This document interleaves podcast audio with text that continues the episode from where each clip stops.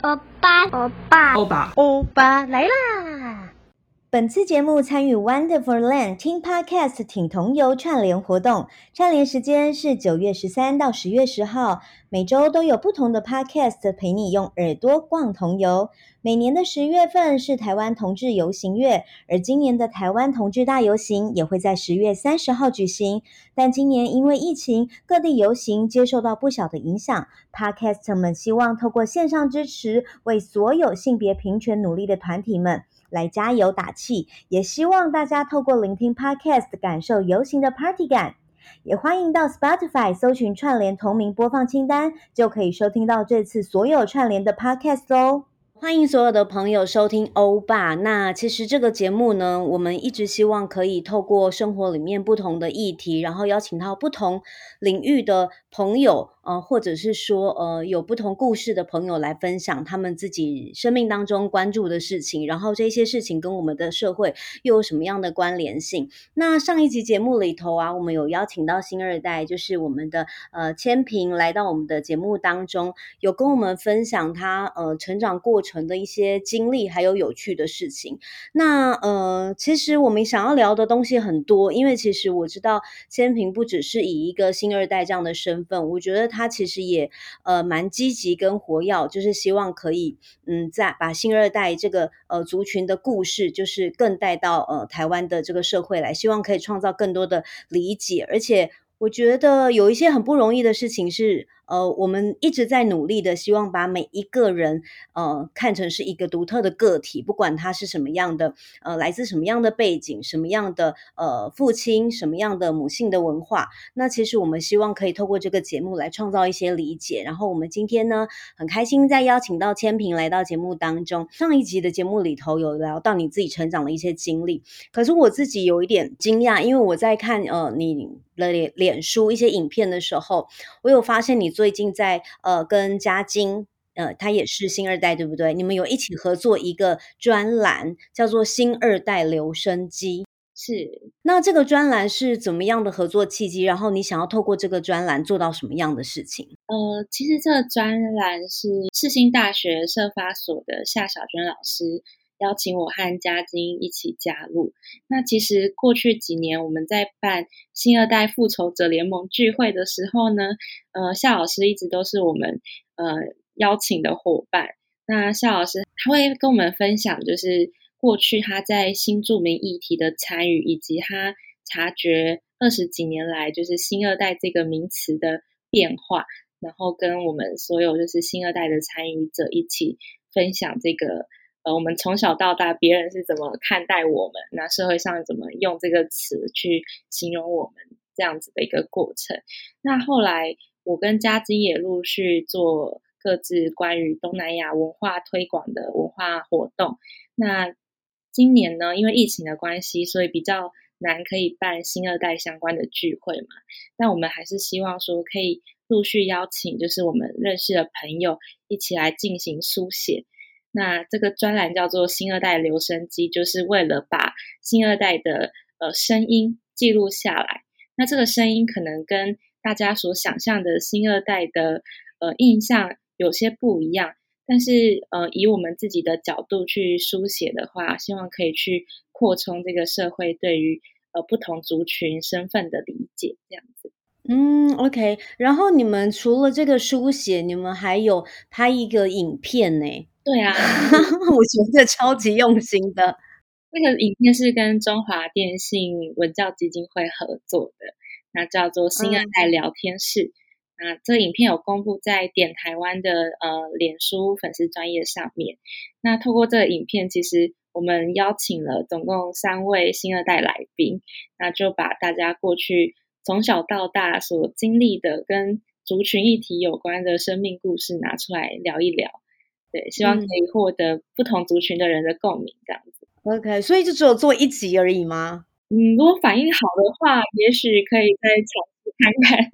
对，OK，好，那其实你在影片当中有说到，其实新二代已经人口数已经有高达三十三万人了嘛，哈。那所以你自己这样子，呃，包括上课学习，然后跟你自己成长的经历，那你自己有没有观察到这二十几年来台湾社会对于呃新二代？呃，无论是在呃政策上，或者是呃文化包容上面，你自己看到有没有一些不同的地方，或者是转变呢？嗯，如果在校园里面的话，我觉得转变很大诶，因为以前呢、啊，可能关于新二代相关的呃辅导，都会比较用那种呃新住民子女是比较弱势的，可能需要课后辅导，或是呃留校。然后做一些老师额外的免费的补习，这样子的形式去接触校园里面的新二代。可是这几年因为新南向政策的关系，更多一些会有呃文化分享的部分。那学校也蛮听到蛮多老师会鼓励新二代去呃争取一些资源啊，不管是回妈妈的母国去做一些记录，或是在校园里面跟呃同学们分享。妈妈母呃母国的原生文化，这些我都觉得是蛮好的转变，这样子。嗯，OK，所以千萍说到这个蛮有趣的，就是说过去会对某些族群有一些刻板印象，那就好像是 好像是我们只要听到哎他是原住民或者是原住民的小孩，我们就会觉得你一定很会唱歌，你赶快唱一一两首来听听看，都有一种特别的想象的。哦，OK，好，那呃，所以其实对于你来看，这二十几年来的呃进步，或者是对呃多元文化这件事情，其实是包容性是有更大、更宽广的嘛？我觉得是有，是蛮值得鼓励，而且这也是我觉得是台湾的一个优势。如果我们能去把握说，哎，这块土地上这么多移民所带来的丰富的文化的话，那我们在国际上也好，或是在整个亚洲，我觉得我们都可以善用这个文化的优势去扩展，就是台湾的影响力。嗯，其实，嗯、我在看《新二代留声机》这个影片，然后再发现你们写这个专栏的时候，我觉得有一个。数据也蛮有趣的，因为夏老师也有提到，其实，在两千年左右的时候，的确那时候大家想到就是新住民的小孩都还是比较弱势，需要课后辅导。可是其实现在已经是二零二一年，对。然后在大概几年前开始的时候，呃，突然就是呃，可能新二代的这些孩子好像变成社会里头非常重要的一群中间分子，然后他们好像身上就肩负着一些很重要的色。社会责任跟任务，就是要负责交流，就是不同的国家文化，把台湾的美好带到自己的呃，就是呃，可能母亲或父亲的国家去这样。那你会不会觉得这个转变就是嗯，非常的有趣？怎么嗯，小时候你是这样看待，我长大之后突然我好像带了某一种责任跟任务一样，这样会是这样是什么样的心情？其实这个也跟我们聚会的名称为什么叫做复仇者联盟聚会。蛮相关的，因为一开始取这么耸动的聚会名称啊，其实呃，在谈那个复仇者的概念，也是引用那个电影。呃，电影里面提到的那个复仇，比较不像是我个人跟你之间有恩怨，我要报仇。那个复仇比较像是我们针对不正义的事情挺身而出的那个概念。那我们当时候会有这个概念的发想，也是觉得。这个社会变迁实在太快，快到好像，呃，连过去曾经有过可能是错误政策，或是社会上呃的一些歧视造成的后果都还没有解释，或甚至是和解，那就马上期待新二代有这种文化小尖兵的特质，实在是有点太快了，所以我们才会想说，呃，过去遇到呃社会上族群不理解的那些。呃，创伤也好，或是呃不愉快的经验，其实是需要大家摊开来讲，然后彼此理解。那我们新二代本身才有可能，就是有更多的人愿意去理解妈妈的文化，或者是对于妈妈，不管是来自东南亚还是其他国家的呃这样子的背景产生自信。我觉得这个过程还是需要很多修复的工作，也需要一些时间的堆叠跟累积，对不对？对啊。不过其实刚才千平有说到关于就是呃新住民这个族群的不理解，其实也不全然现在在全台湾已经都有跟上脚步。其实因为前阵子因为疫情的关系，在苗栗国才发生了一个就是呃对移工这个族群有特别的限制令。这样的情况发生，其实我觉得这也是一个，就应该就是就在你眼前呢，才没几天，然后非常典型的例子，对不对？对，其实疫情啊，从一开始台湾还表现好的那个时候，其实嗯，陆陆续续都有蛮多对于移工或是呃有在出入境的那种跨国婚姻家庭，有蛮多嗯误会的地方，像是呃最一开始。小明的故事，我不知道大家还有没有印象，就是针对于呃，可能台商在中国两两岸这边都有呃，就有婚姻的家庭，他们可能比较常移动。那有一些小孩，他可能在公民权上面是比较模糊的，或是他的居住地是呃，更多花时间在中国那边。那他们回来台湾就有蛮多就是被批判的点。那当时候就有一句话，就是国籍是你自己选的，对，嗯，那你要自己去承担负责任。嗯、但是我觉得对于呃小孩子来说，国籍或是文化认同不不一定是自己选的，对、嗯，有很多太多是家庭呃可能工作上的因素，或是种种的环境，所以呃那样子防备性的言论其实。会蛮伤害，就是这样子第二代他们的感受，甚至我那时候也有听说，就是在台湾长大的，就是东南亚二代的朋友啊，他们其实很忐忑，因为有些人刚呃从就是放寒假，刚从妈妈的母国探亲回台湾，那遇到疫情的状况，就差点回不来了。那他们都会想象说，如果我是刚好就是呃妈妈的母国的那个疫情状况比较严重。那在那个状况下回到台湾，我会不会受到歧视或是谩骂？所以大家心里都有一点紧张，对对，那个无形的压力，嗯，而而且呃，在疫情期间，呃，应该说去年啦，二零二零年，台湾整个好像是只要从机场返国，你又确诊的话，那个所有的好像都会被全民公审，对。对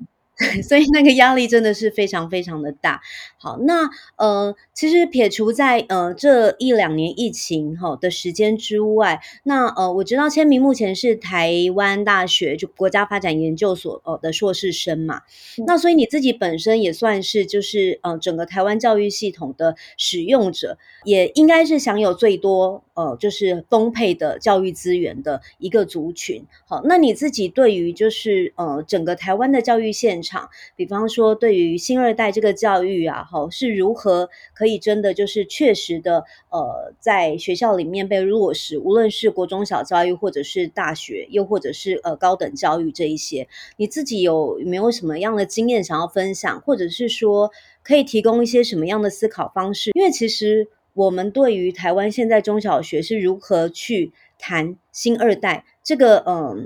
创造那个理解，我们。实质上怎么操作？其实我们做一般家长的很难知道那个现场发生什么事。好，那你自己经历其中，而且你现在又还很年轻，那你自己这样子观察下来，你觉得有什么不不足够的地方，或者是说可以扩充我们对于这个教育系统的想象？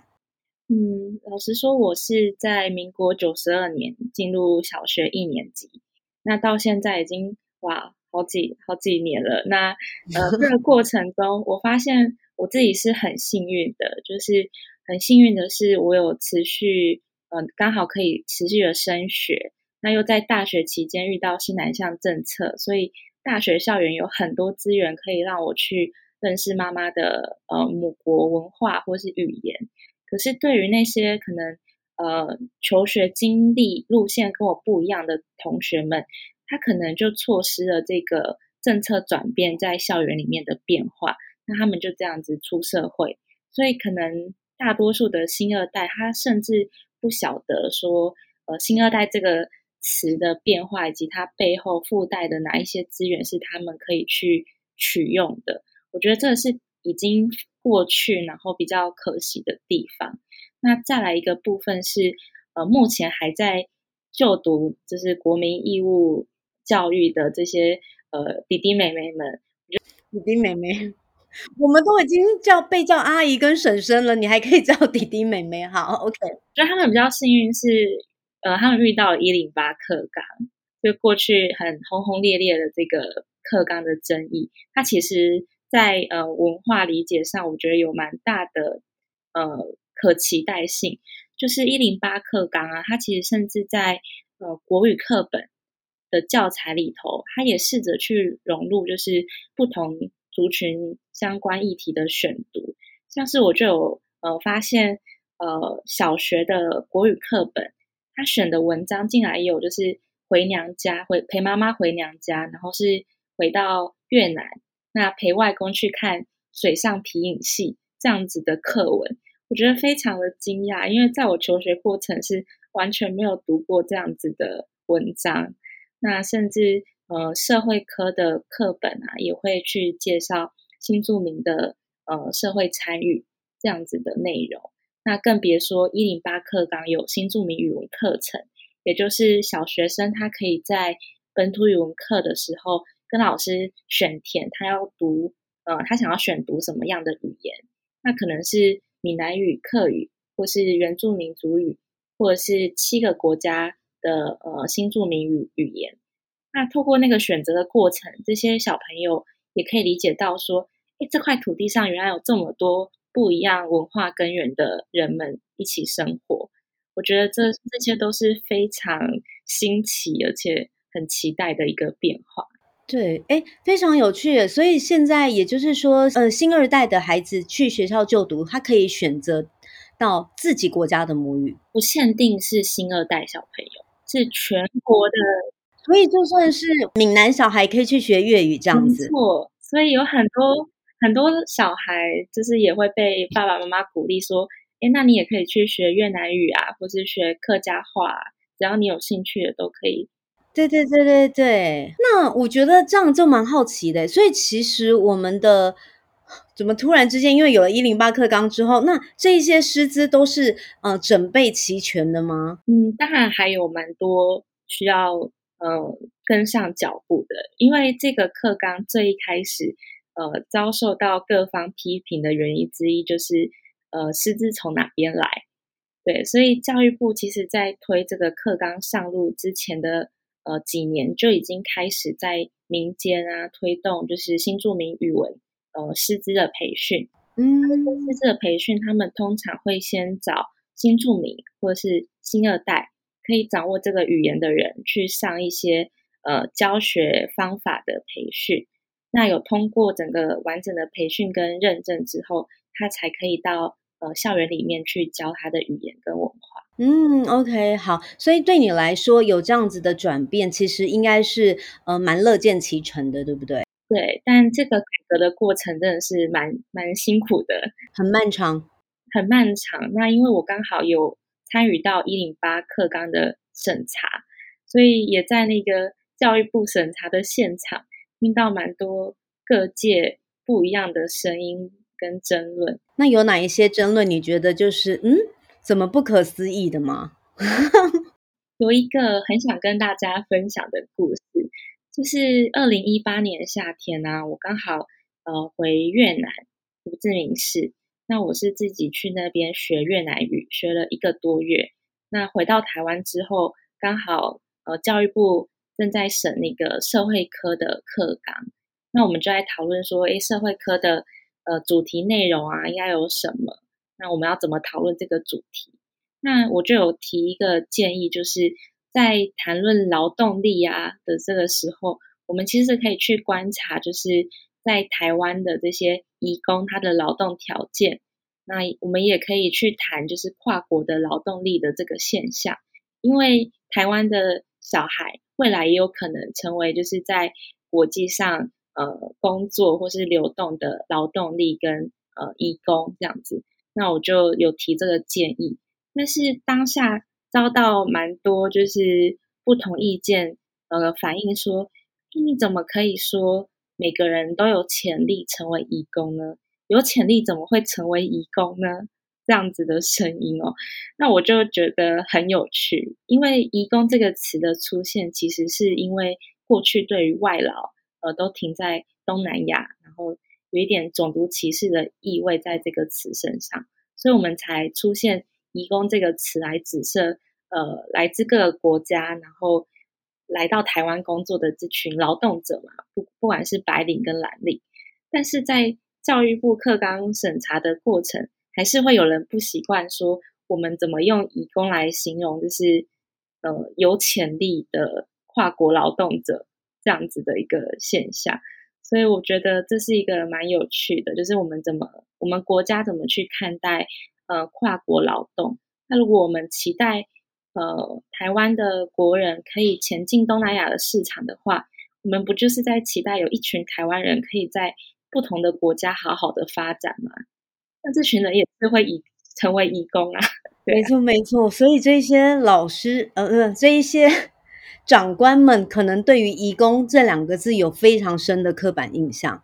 啊，而且未来其实是。全球工作的市场，我们其实呃，再加上有网络的关系，我们很可能为不同的国家或不同的企业体来服务，甚甚至可能工作的地点都有可能是就是会是移动的，嗯，对，所以我们如果可以敞开心去看这个移动的现象的话，我觉得是。对新南向政策应该更有帮助。刚才千萍有说到，其实无论是这个呃文化的认同，或者是理解不同的国家，那甚至是要学习语言，其实它应该是要很长的一段时间的。所以除了国小有开始在一零八课纲做这样的呃调整跟开放之外，那在网上的中高等教育呢，这个部分会衔接的起来吗？这个也是我觉得很可惜的地方，因为目前。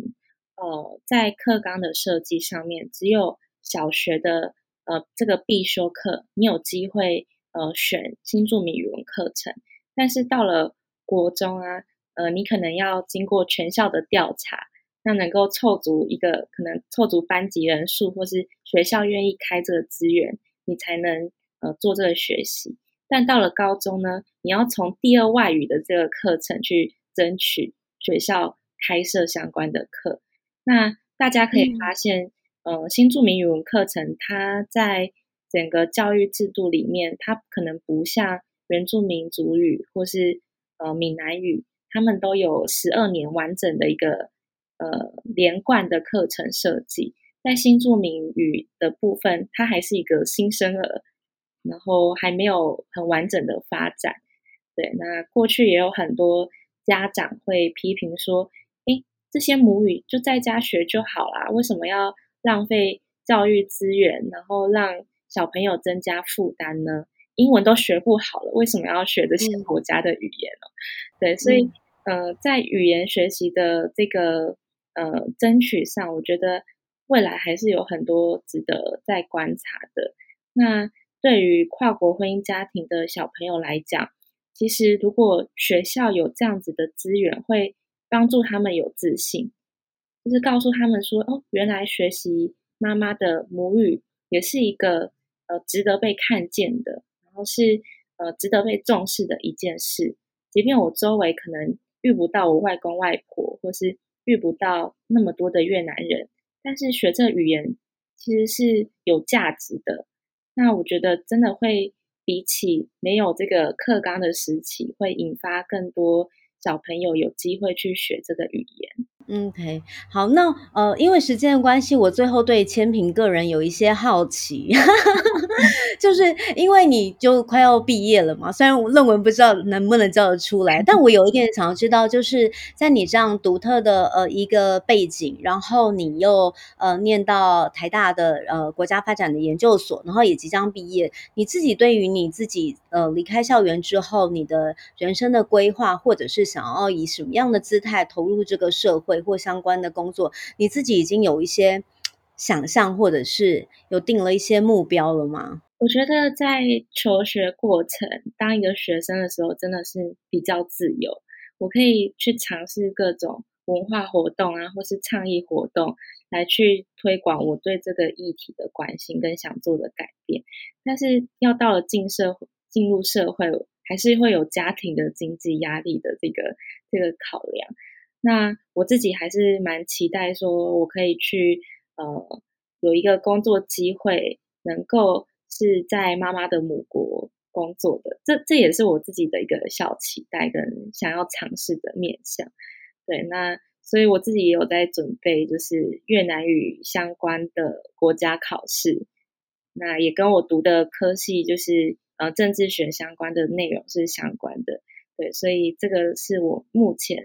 的在在做的准备，这样子。嗯，我觉得非常酷诶。所以现在要回到，就是有想要回到越南去，然后在那个地方工作。哇，那诶就你的了解，在新二代里面，就是说，呃，这个这个族群的孩子都会在长大之后会想要回到自己的国家，一方面可能去去重新找到那个好像跟自己的过往的生命断裂的那个文化，想要去重新理解，然后或者是一方面好像又有一点是冒险的心情吗？嗯，我觉得是冒险、自我挑战，跟就是想要更多跟外婆那边家族有连接，但这个选择是很难的，而且。我觉得也需要蛮多幸运跟机会的成分才能够促成，所以我想可能大家心里都有这个想法，但是真的都需要等待跟时机。政府在目前这个就业的部分，它会提供一些相关的协助，或者是资源，或者是平台，让来让这个新二代更能够比较顺利的到回到自己的国家来工作吗？老实说，对于新二代来讲，就是自己的国家还是台湾，所以绝大多数的人，如果呃正常来说，应该还是会在台湾寻找就业机会。但如果有想要回到妈妈的国家工作的话，其实教育部也有相关就是实习的呃媒合，帮助你到另一个国家的台商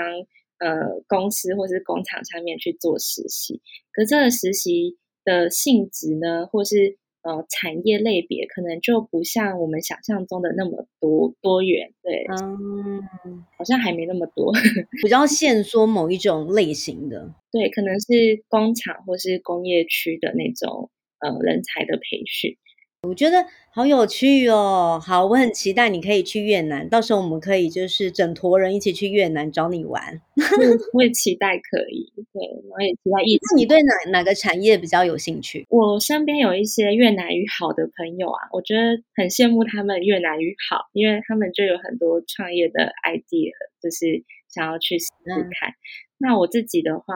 呃，越南语还没有那么好，然后学习越南语的呃。面向都往我自己科系相关的，所以我会蛮想从事就是外交相关的工作，然后可以呃协助台湾跟越南两地有更多的理解。我觉得这是我的就是梦幻工作。对，因为那个像日文，它考试它就有分一级、五级啊，英文也有考试检定啊。那越南语的检定它是怎么样来分级数？哎，也是有，就是也是有 A、B、C 三个级，然后每个级又有两种级数。那在台湾目前成功大学或是治理科技大学，好像呃有引进这个越南语的国际检定的这个考试。那我自己有去考。考过一次，对哦，所以你是考最初级的吗？对啊，因为那时候刚学，然后去考初级，然后就有过，好开心啊！哇，好酷啊！所以如果一般社会人士想要学习就是越南语啊、泰语、寮国语这种比较东南亚的语言的话，就是说一般也有这样的社会资源吗？有，尤其是蛮多大学的进修部都有开放这个课程。就是想要去玩啊，去冒险，去创业啊，都可以好好学习一下。对我来讲，那就是一个很新鲜、很有趣的一个文化哦，都可以去认识跟理解。好，那今天谢谢千平来这里陪我们聊天。诶，最后我想问一下，这个我们刚刚有聊到呃新二代留声机，对不对？对。我们如果想要知道持续关注这个专栏的话，就是说。我们是要做订阅吗？还是只要网络上搜寻就可以找得到？呃，网络上搜寻就可以找得到，就是独立评论的新二代留声机专栏。那我们之后大概呃一个月就至少会发一一篇文章，所以我们期待，或是一篇努力，对不对？努力当中不敢夸下海口，对。OK，那今天再次谢谢千平喽。嗯，无体之爱是今年高雄同志游行的主题，是希望大家能从身体感受希望。疫情期间，生活空间只剩下身体所及之处。面对未知的不安定与少了对外的连接时，即便孤单，还是有身体的存在。因此，我们希望，即使位于异处，依旧能在五体之中与彼此相会亲近。今年高同游考量疫情风险，决定将实体游行延期到明年二零二二年举办。不过，高雄同志游行仍然会在原定的游行日期十一月二十八号当天，以最安全、最慎重、最荒谬的方式来举行线上活动，请大家期待。详细情形请追踪高雄同志大游行的脸书粉砖。欧巴桑来呀来呀，欧吉桑来呀来呀。你喜欢今天的内容吗？还有什么想问或超想知道的事情？欢迎上脸书欧巴桑联盟发来了这集的分享留言给我们。还有更多关于这集内容的好康资讯，不只能听得到，我们也会大放松在节目资讯中哦。欢迎来抬杠。